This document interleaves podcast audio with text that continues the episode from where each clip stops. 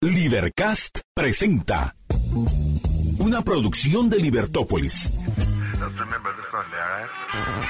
Día a día encontrarás los episodios de las emisiones correspondientes a nuestros programas.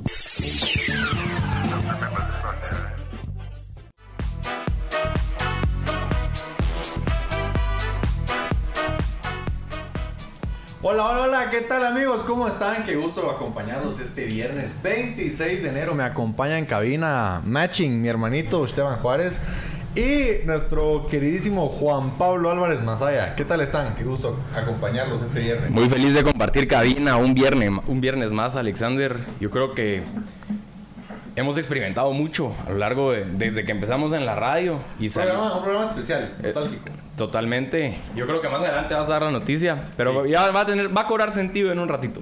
Pero lo que voy es con todo lo que hemos, que hemos pasado, estamos en un punto muy interesante.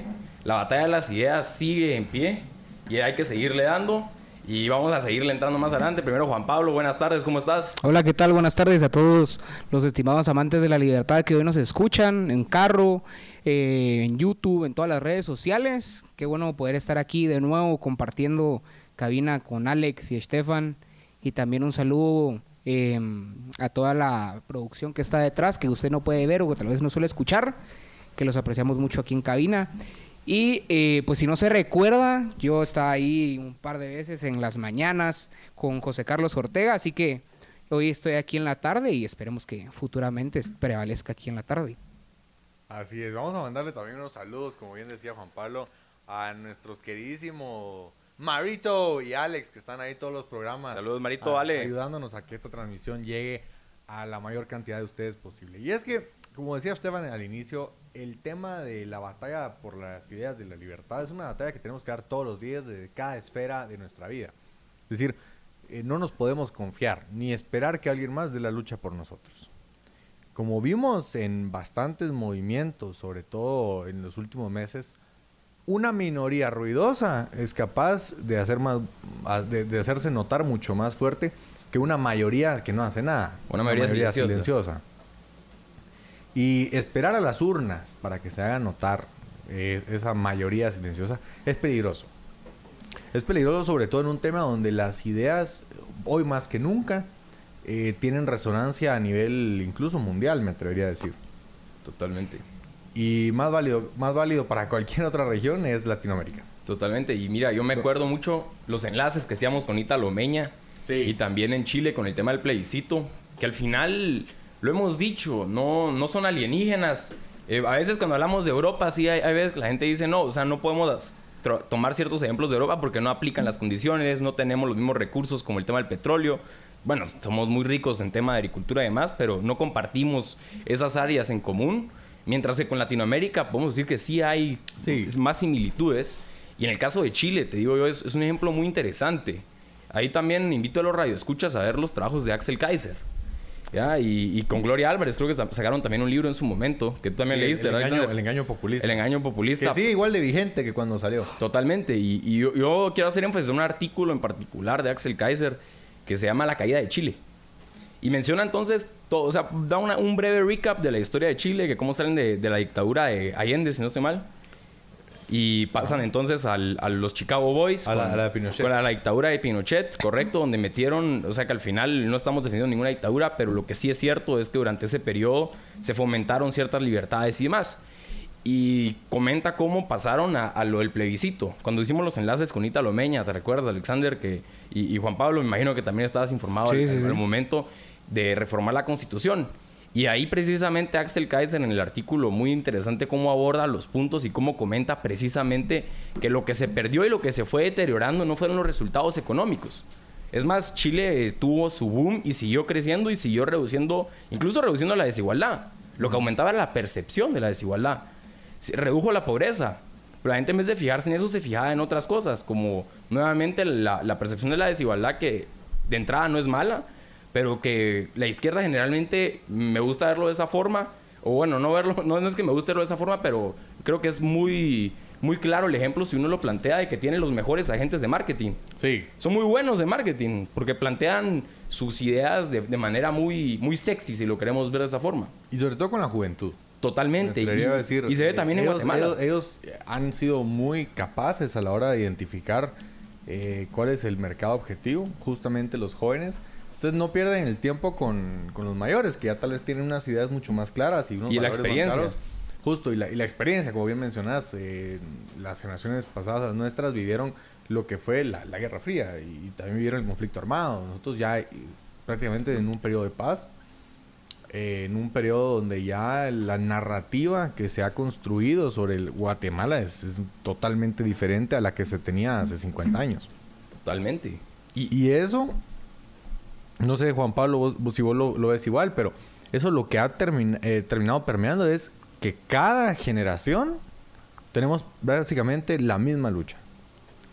Y es un tema de si queremos las ideas de la libertad, entendiendo sobre todo la capacidad del, individuo de ser responsable, por un lado, de su, de su destino, de, de ser forjador de su propia suerte, pero por otro lado también eh, es- con esa responsabilidad viene, la libertad, poder escoger qué es lo que quiero hacer y poder actuar en base a la persecución de mis fines. Mientras que la idea colectivista debe decir, eh, necesitamos una autoridad central que guíe y, limite y redistribuya y, se encargue de que todo esté bien, entre comillas, bien según la definición de los pocos que, tienen la capacidad de decidir. Y eh, para conseguir eso también se, tiene se tiende a cuestionar lo que es el bien y el mal. Es decir, ya se construyen unas narrativas donde eh, el que se defiende pasa a ser el malo y el agresor pasa a ser la víctima.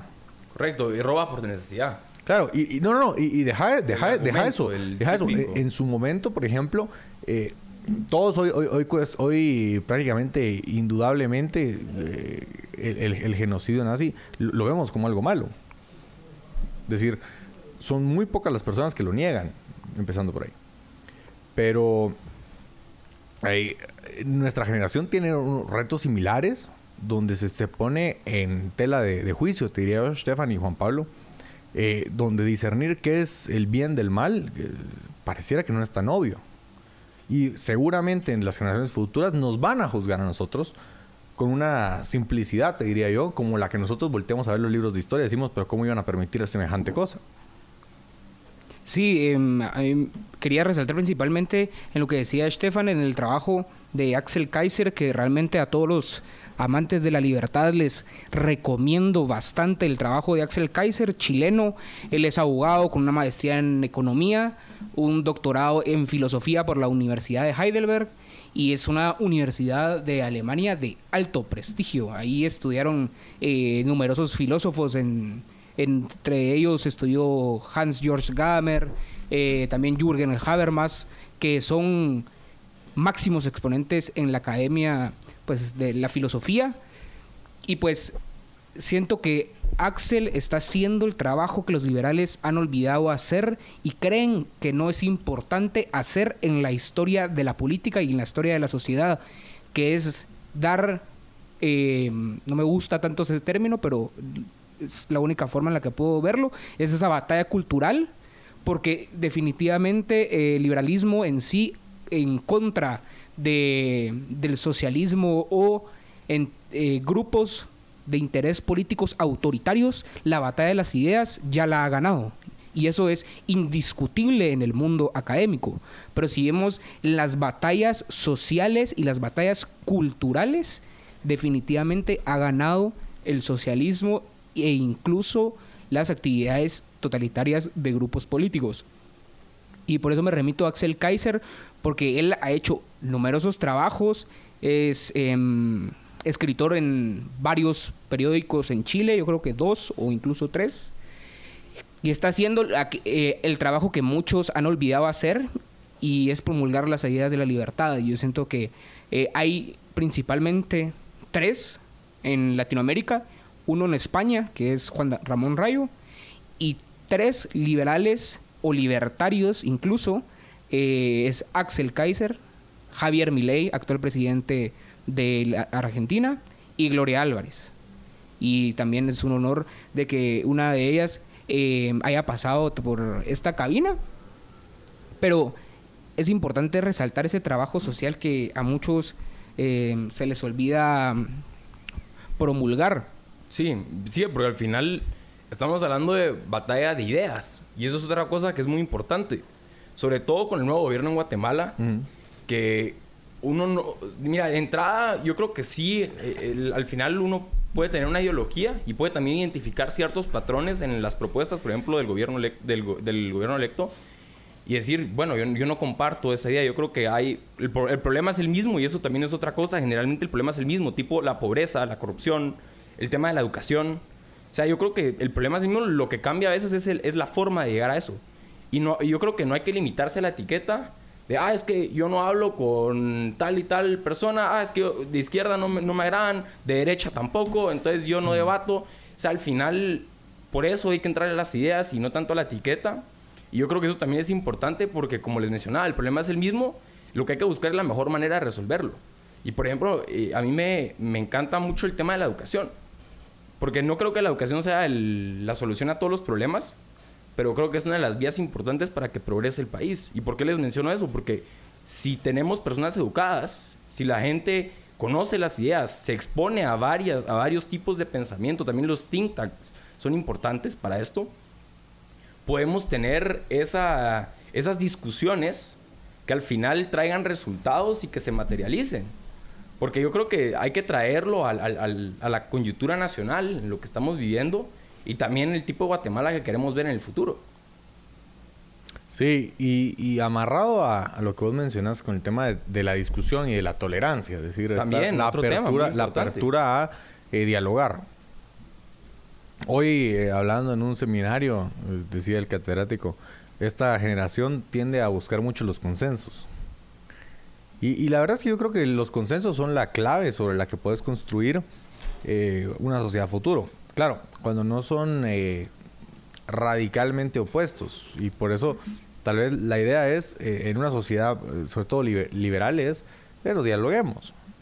Ahora, volteando a ver hace un año y medio, Stefan, cuando, cuando empezamos en la radio, Guatemala, sobre todo a nivel político y a nivel estatal, yo creo que teníamos menos madurez en el sentido de menos eh, expectativas de, un gobierno, sobre todo un gobierno entrante como el que tenemos ahorita mismo. Pero por otro lado también no nos imaginábamos, al menos yo no me imaginaba, que Guatemala iba, y, y lo digo muy, eh, con mucho cuidado, con unas, eh, con pinzas prácticamente lo digo, eh, virar de un gobierno de derecha y derecha entre comillas, ¿verdad? Porque como bien saben, nosotros no compartimos eh, la, la idea de que este, eh, este gobierno o los anteriores hayan sido gobiernos liberales como tal, como lo que defendemos, ¿no?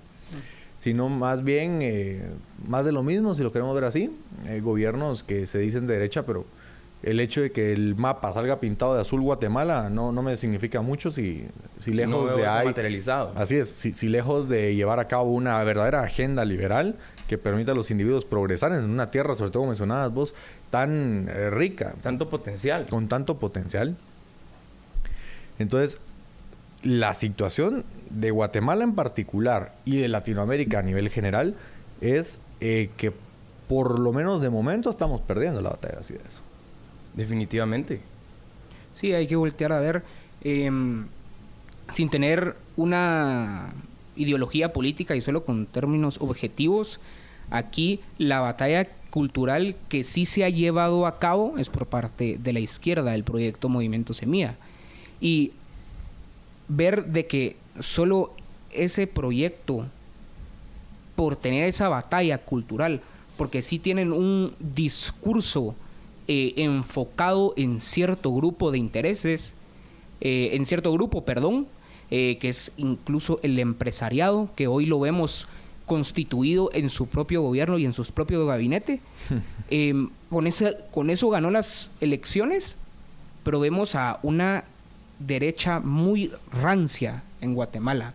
Y me atrevería a decir de que el auge, incluso con la guerrilla, se dio por los años 80.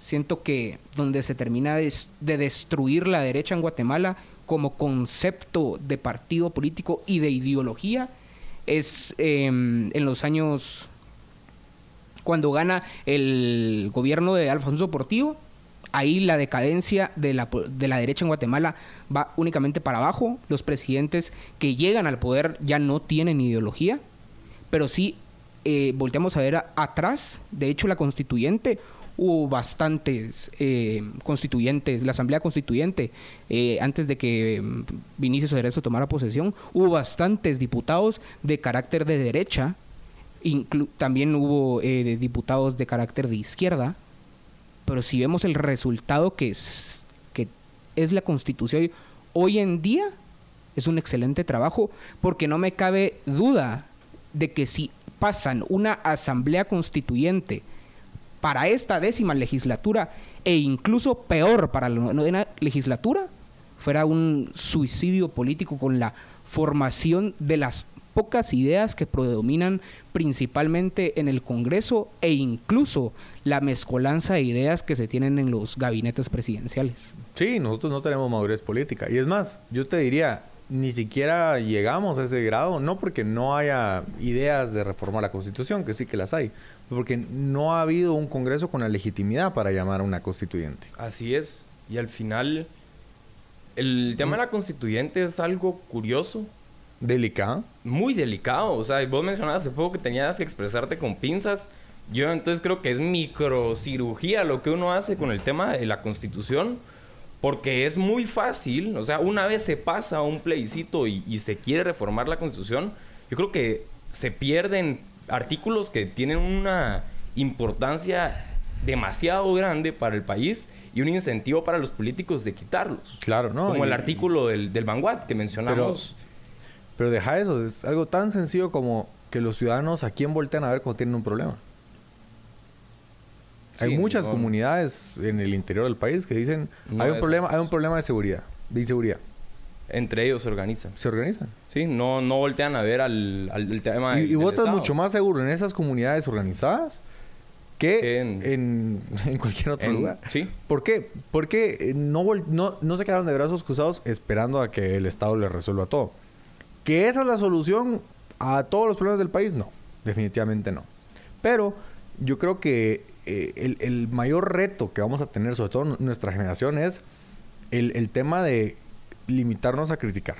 Limitarnos a, eh, a expresar una opinión de, miren, no me parece esto, y, y quedarnos de brazos cruzados esperando a que alguien haga algo. Pero es difícil también entrar en el tema, Alex, de tener una opinión crítica y siento que donde se puede ver, precisamente como vos decías, de los jóvenes, que no existe en Guatemala, es en redes sociales como Twitter o es XX, como diría María Dolores, ¿verdad?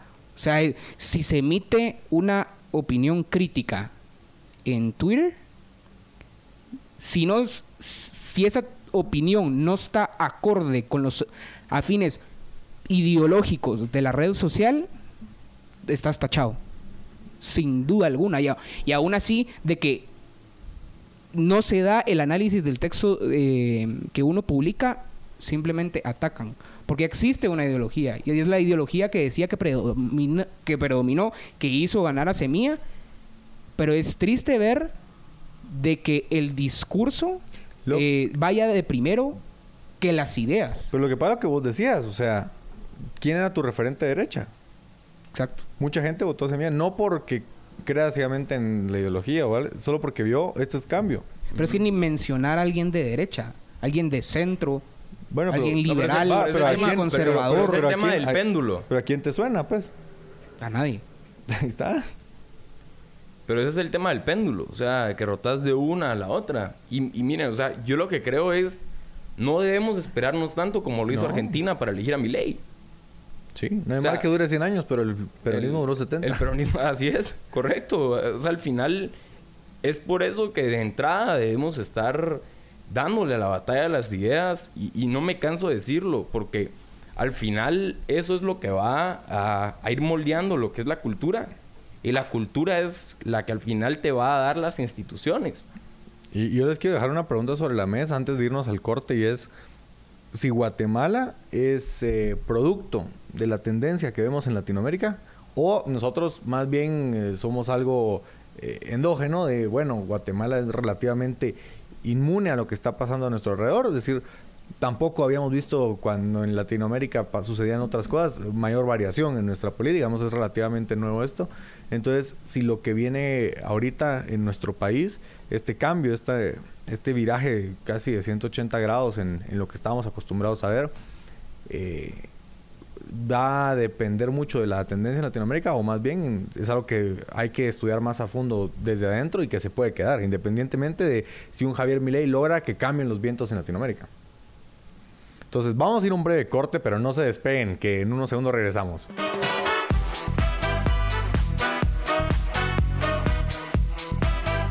Y estamos de regreso en Libertópolis por la tarde este viernes 26 de enero. Me acompaña hoy mi hermanito Stefan Juárez y Juan Pablo Álvarez. Estábamos platicando de lo que estaba pasando en Latinoamérica y sobre todo en Guatemala. Veíamos en su momento que el Congreso iba a ser eh, prácticamente eh, decisivo a la hora de ver a- al lado de quién se inclina la balanza en el tema del poder. Vimos cómo Semilla consiguió alianzas importantísimas en el Congreso para aprobarse incluso que Samuel Pérez sea presidente del Congreso en su momento, que pudiera juramentar a Bernardo Arevalo en una sesión que estuvimos cubriendo con el equipo Libertópolis y que tuve la oportunidad de ver de primera mano en el Congreso. Eh, un papelón internacional que nos mandamos. Pero eh, donde nos demostraron que sí había capacidad de alinear intereses. Sí había capacidad de negociar y de conseguir consensos. Hoy, pues, Juan Pablo, si quieres contanos cuánto duró la luna de miel entre Semilla y, la alianza oficialista, vamos a decir, entre comillas. Bueno, para principiar, la presidencia de Samuel duró solo tres días. Eh, luego se tuvo que remitir a remitir, perdón, a otra junta directiva por solicitud del Congreso de la República y la nueva eh, junta directiva del Congreso cabe recalcar que aunque esté liderado por un partido de cabal, eh, hay dos miembros de la UNE, entre ellos un vicepresidente y que fue solicitada por la diputada Andrea Villagrán, que es de Semilla. O sea, vemos solo y únicamente puros intereses del movimiento Semilla con 23 diputados en la junta directiva, donde ellos no pueden formar parte. Pero eh, principalmente quería eh, recalcar que se han celebrado en el Congreso de la República cinco sesiones. La primera es la sesión solemne, la segunda es la primera sesión ordinaria, luego es la sesión de jefes de bloque y la cuarta es la segunda sesión ordinaria. Entonces han sido cuatro, perdón. Pero en esta segunda sesión ordinaria, que duró dos horas y 20 minutos aproximadamente, eh, se pudo ver cómo la nueva junta directiva, bueno, se pudo ver en la primera y la segunda sesión ordinaria, cómo la nueva junta directiva tiene un péndulo tan fuerte para desintegrarse, porque tuvo que cerrar la sesión las dos se- tuvo que cerrar la sesión las dos veces porque no llegaban a consensos con el partido Semilla. La primera se cerró porque no había quórum en junta directiva. No es que no hubiera quórum en el pleno, eran junta directiva. La segunda se cerró porque el movimiento Semilla agarró a sus diputados y les dijo, sálganse porque no vamos a seguir con la sesión. Eso hacía la Alemania nazi, por supuesto. No sé si sabía. Se Nah, sacaban a los diputados. Son, son, son prácticas, son prácticas Y, parlamentarias. Em, se cerró únicamente porque Semilla no quería aprobar una ley de extensión a em, las jubilaciones de servidores públicos. Y no sabemos por qué se hizo así.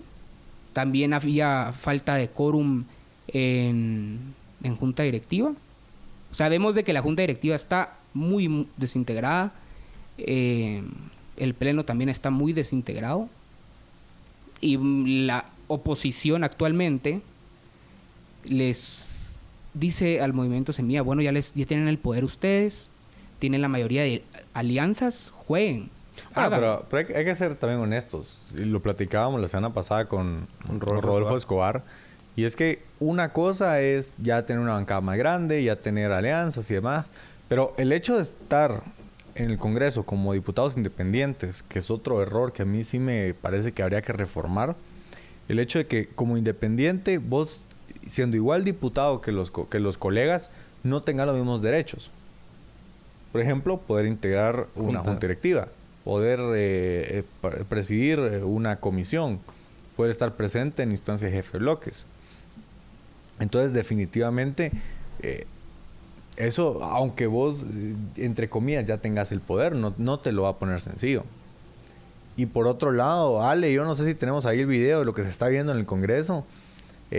pareciera, no sé si es un déjà vu lo, lo que estamos viviendo, pero con el tema de los almuerzos. Es decir, mm, Juan Pablo nos habla de, temas muy serios en el Congreso, pero también hay una especie de, eh, de interés muy fuerte en redes sociales en ver el tema de los almuerzos, qué, almuerzan los, diputados en las sesiones y la presión de quitar, sobre todo en junta directiva, el, fondo rotativo de caja chica para, para los almuerzos.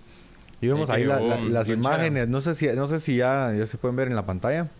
Ahí Al está trabajando para que veamos el, el video del presidente del Congreso llegando ahí, siendo noticia por llegar con, lonchera.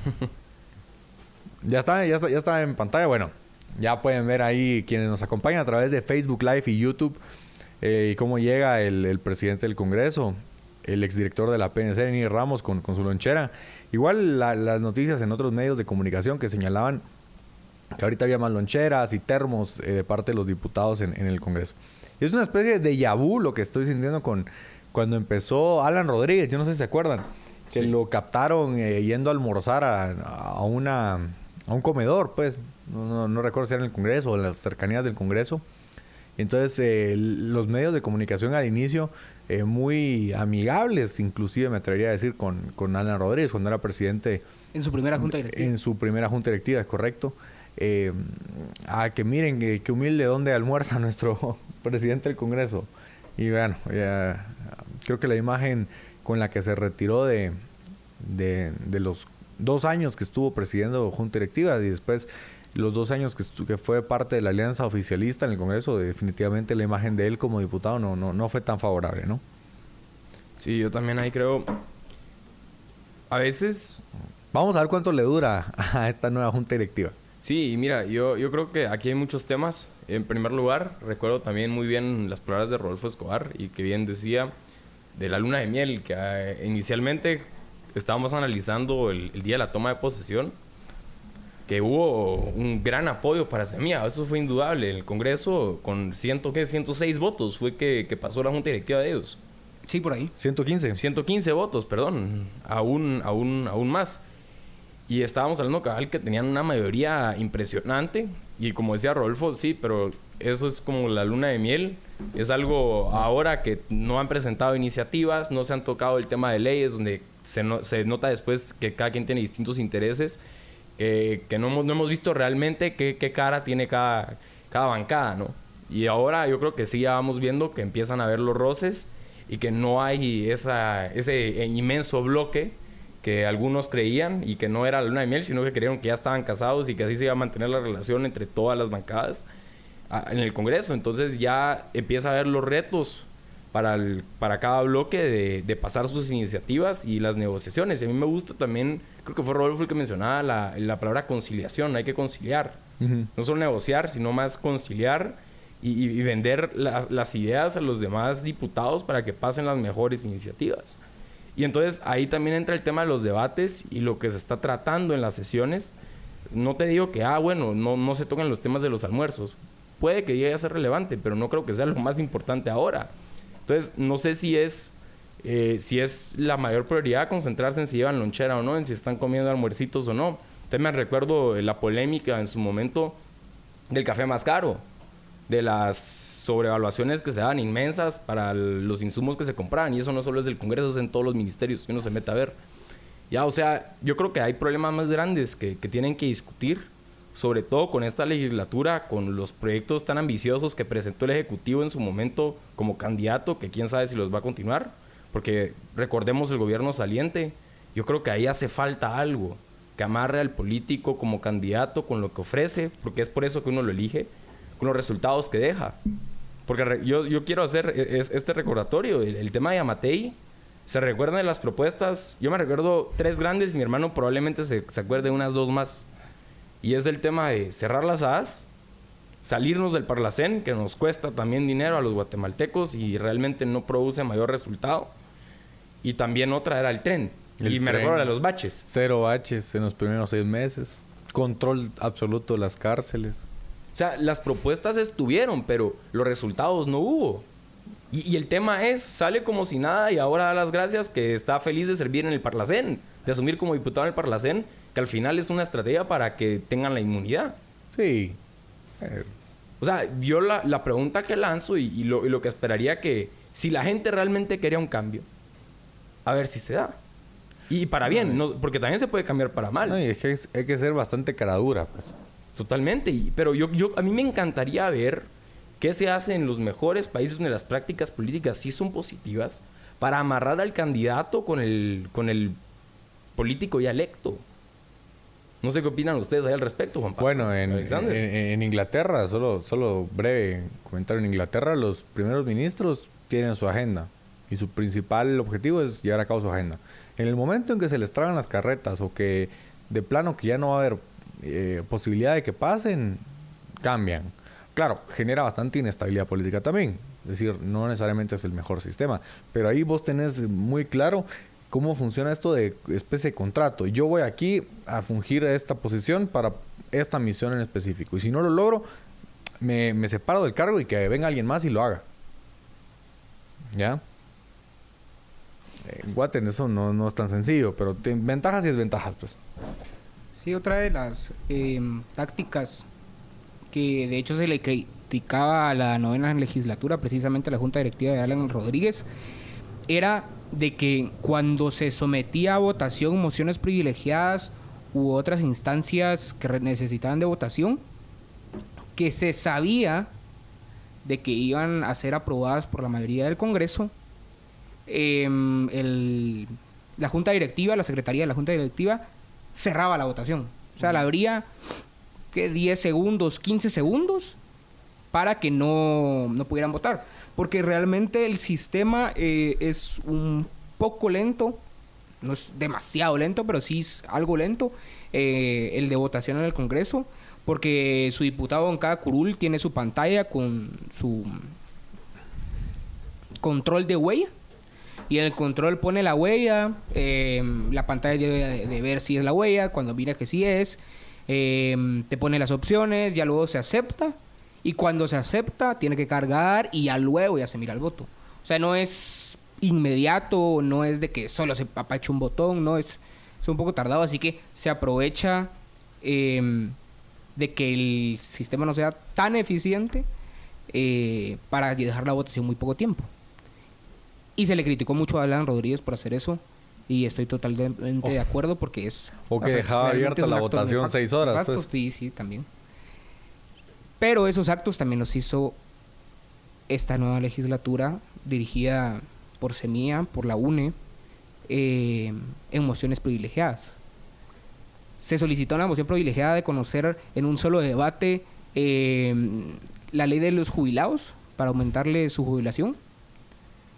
Se pasó la moción y la, y la votación duró como 15 segundos, no duró mucho únicamente para que no se conociera en un debate, porque a Semilla no le convenía eh, conocer esa ley en un solo debate y que dejando a un lado las tácticas políticas, ahí es donde se recalca la diferencia entre, no encuentro otra palabra, entre mañas y tácticas.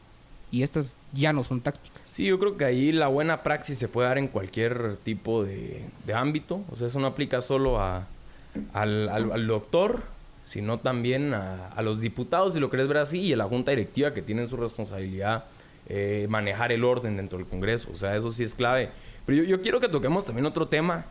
Y, yo, yo quiero hablar con ustedes ya definitivamente con el tiempo no nos va no, no podemos profundizar tanto como me encantaría pero sí quiero que hablemos de qué problemas tenemos que, que son atacados o abordados de una manera muy superficial y que yo te digo, ah, el problema es que tenemos mala educación, ¿ya? Pero en vez de decirte el problema en gran medida son los sindicatos, ¿ya? O sea, en vez de decirte la raíz del problema, me enfoco, ah, es que no hay educación, falta presupuesto, ¿no? O sea, tal vez el sindicato.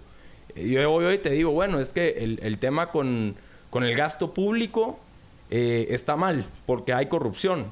Sí, pero lo que no te digo es que también hay muchas trabas para las, las guatecompras. No sé si sabían, hace más de un mes que casi no funciona, pues. Mm. O sea, si se puedan meter, no, no, funciona. Me dirán ustedes cómo ha gastado el, el Estado. Entonces, lo, lo, que les digo es, eh, quiero que hablemos de esos temas.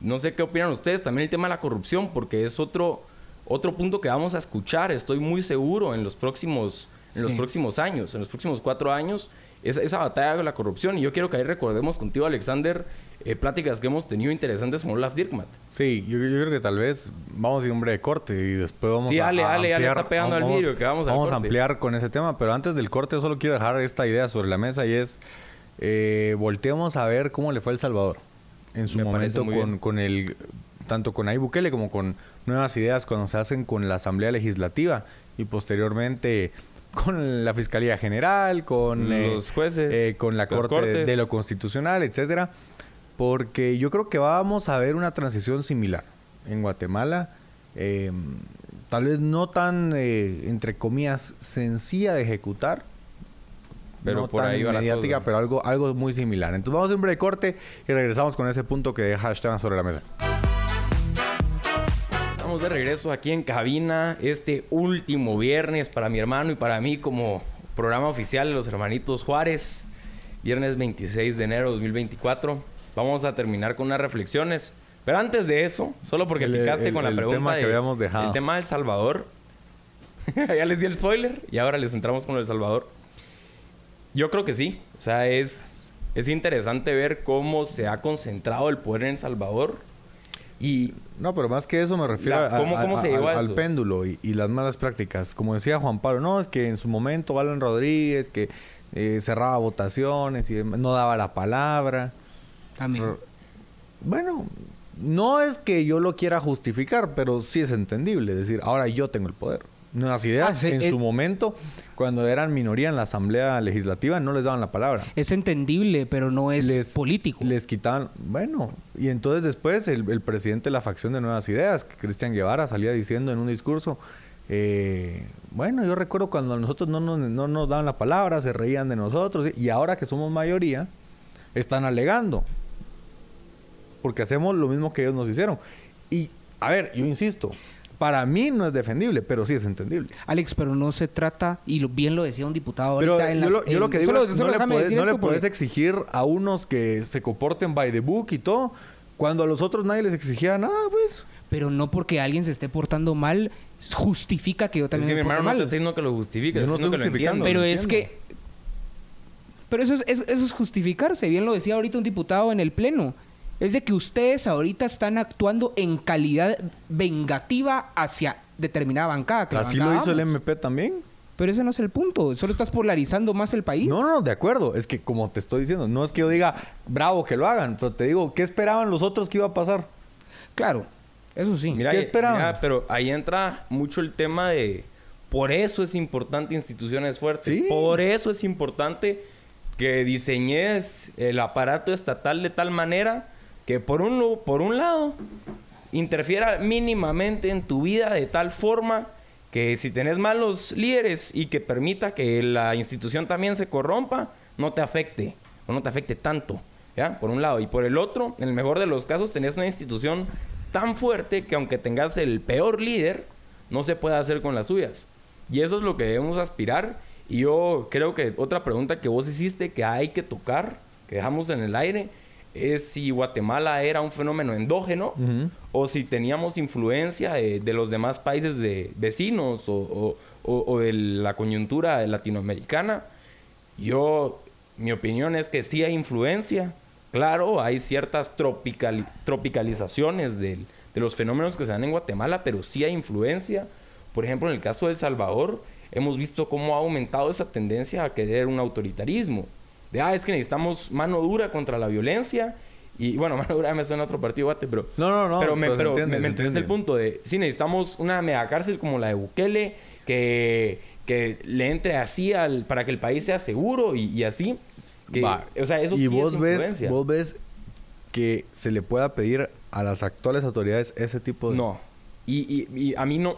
Yo no estaría dispuesto o no me gustaría darles ese poder. No, no, pero me refiero a vos ves ese liderazgo en nuestras autoridades. Ah, actuales. no, no, no veo liderazgo y tampoco esa legitimidad. O sea, por ejemplo, en el caso de, de Bukele, me guste o no, yo no comparto con el autoritarismo de, de ese, de, de ningún tipo. Pero funcionó. O sea, me pueden cuestionar mis métodos, pero no mis resultados. Sí, te la doy. Es Sí, que sí. te la doy. Lo que te digo es, yo lo que creo es que es muy delicado el hilo entre lo uso el poder para bien o para mal. Y cuando lo uso para bien, todos estamos felices. Y qué bueno que tiene el poder concentrado, pero cuando es para mal, eh, terminas en una Nicaragua donde no puedes sacarlo del poder. Juan Pablo, ¿y vos qué esperarías los, los siguientes programas? Sí, Juan Pablo, ya, ahora, ahora yo creo que ya entramos a- oficialmente a la despedida. Bueno, yo... Bueno, si querés, da la noticia primero. No, ya, ya la ya, Ya, ya, ya, el Esteban. spoiler. bueno. Eh, Pero pues por para- si no lo oyeron, por si ahora están sin- sintonizando. Fue un gusto acompañarnos. Eso, eso quería escuchar yo. Este año, bueno, es que lo iba a decir después de que hablaras, pero bueno.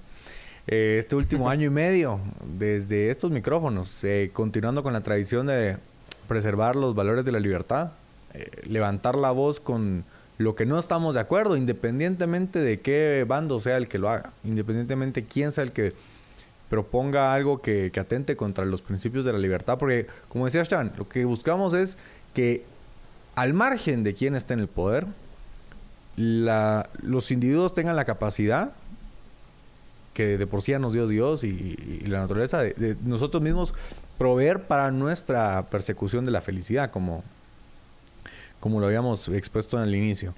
Entonces, eh, pues fue un, un, un journey bastante ameno. Creo que están en buenas manos con Juan Pablo. Eh, y, y nada, yo, yo creo que eh, independientemente, este es más un hasta pronto que, que un adiós definitivo, Claro. pero independientemente de donde estemos, sea eh, detrás de unos micrófonos, en, en la radio o, o en cualquier espacio que encontremos, eh, con levantar la, la voz cuando algo no, no, no, no esté bien, con criticar, con cuestionar, con investigar lo que está pasando a nuestro alrededor, ya estamos aportando un granito de arena para evitar que una minoría ruidosa y bastante motivada por limitar nuestra libertad e imponer su agenda y su, y su visión de lo que ellos, y, y quiero pensar bien, ¿verdad? Creen que es eh, lo mejor para el país y para todos nosotros, Opaque a la mayoría. logren opacar a una mayoría que por ya sea eh, miedo, Represalias. que sea por indiferencia o que sea por pura ignorancia, no levantan la voz y defienden sus derechos. Sí, yo también muy agradecido de compartir contigo, Alexander, la cabina de, de Libertópolis. No, y, pasamos, como- y pasamos muy buenos momentos. Sí, totalmente. Y como, como menciona, esto no es un hasta nunca, es, es más un tal vez un hasta pronto. Y, y lo que estamos aquí es despidiéndonos del programa de los viernes oficialmente como el programa de los hermanitos Juárez. Y no quiere decir que no nos va a volver a ver en estas cámaras, puede que sí en algún otro programa futuro, pero ya, ya no como el programa de los hermanos Juárez. Eso es lo que queríamos aclarar. El programa Yo- de Jay Álvarez. Yo creo que sí, ahora ser el de JP. Y, y también ahí vamos a presentar más adelante el- la, la pareja de JP. Pero lo, lo que mencionábamos, yo creo que es clave el- todos los aprendizajes que nos llevamos de, de- de este año y pico que, que, que puedo compartir. Yo creo que también estuvimos en una época muy interesante con el periodo electoral. Yo creo que se evidencia la necesidad de tener una mejor oferta política. y fue una buena escuela. y- y- y vivirlo también- en carne propia. Total, y también con la pregunta de la, la- la demanda política. O sea, nosotros tenemos que demandar mejores políticos para que la oferta se acople también. Entonces eso se logra por medio de informarnos, por medio de quitarnos esa idea de ser apolíticos, porque al final la política nos afecta lo querramos o no. Y también me gusta mucho el tema que mencionaban de sigamos dándole a la batalla de las ideas. Yo creo que nadie tiene el monopolio de la razón y es por eso que es importante las discusiones. Probablemente en algún programa nos podemos haber equivocado. ah, podemos- definitivamente nos Sí, equivocamos probablemente, varios. definitivamente nos hemos equivocado en algún programa con más de algún comentario, más de alguna idea, algún argumento. Pero esa es la idea de, de expresarlo también, porque es así como uno va creciendo y va aprendiendo. Y ahí es donde me quedo con lo último que tú decís, Alexander, y es, no dejemos que una minoría escandalosa eh, imponga sus ideas porque la mayoría silenciosa tenga miedo a, a todo lo que mencioné, a represalias y demás, porque lo que todos buscamos es un mejor país y, y- y yo como mencionaba, los problemas creo que son los mismos, lo único es que hay que encontrar el mejor camino y no necesariamente es el que tenga las mejores intenciones. Y está en muy buenas manos. Desde aquí también le mandamos un abrazote a Jorge Jacobs. A Jorge Jacobs, A María Dolores, Dolores, Marta, Marta Yolanda. Yolanda, a Estuardo Zapeta, a José. Carlos Ortega, a nuestros queridísimos Alex y Marito, que nos alegraban todos los viernes y, y a que continuamos aquí con la lucha de las ideas. Y ahora A sí, todo el equipo. Juan Pablo, Ahora sí, oficialmente se te entrega el programa. Es otra toma de posesión. Toma de posesión 2.0. Solo que esta sí es puntual. Sí, es así, al grano. Así que tenés está, cuatro ya- minutos. Ya, ya- ya estaba rápida porque igual si, si no, si no nos da tiempo nos cortan.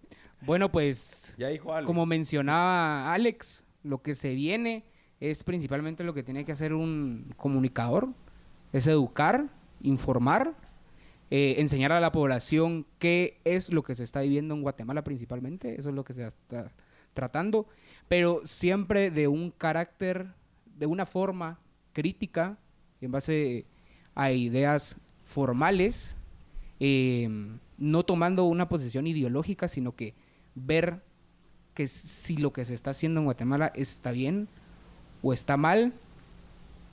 Y pues eso es lo que les puedo decir que se viene a todos los estimados amantes de la libertad. Damos inicio del periodo de JP o Juan Pablo, como le quieran decir. y pues Empezó la dictadura. también, también le damos Cuestionen en los gracias. comentarios cuando hagan los programas. Ahí tírele. También siempre le damos gracias a toda la administración, a Jorge, Marta Yolanda, toda la gente que está detrás de, de las cámaras y también a Alex. Gracias Alex, buena onda. Usted radio escucha que nos eh, puede sintonizar en las redes sociales o en su carro, en este tráfico que nos tiene la ciudad de Guatemala. Yo estoy aquí por Alex. Alex fue el que, el que me introdujo aquí, así que te agradezco en frente de, de toda la audiencia, Alex. Ahora Y pues- la banda.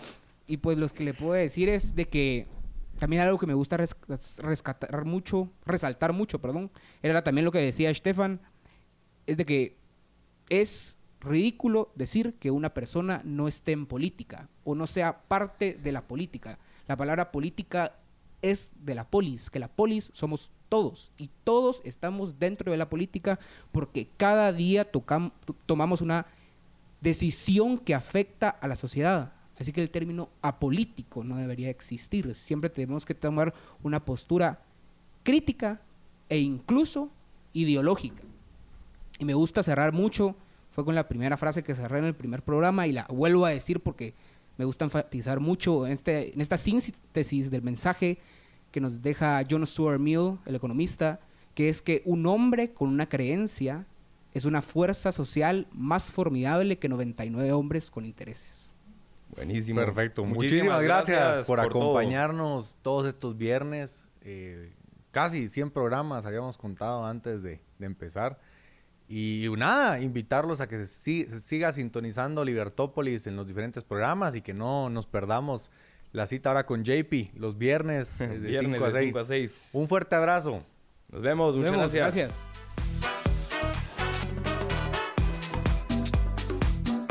Libercast presentó una producción de Libertópolis.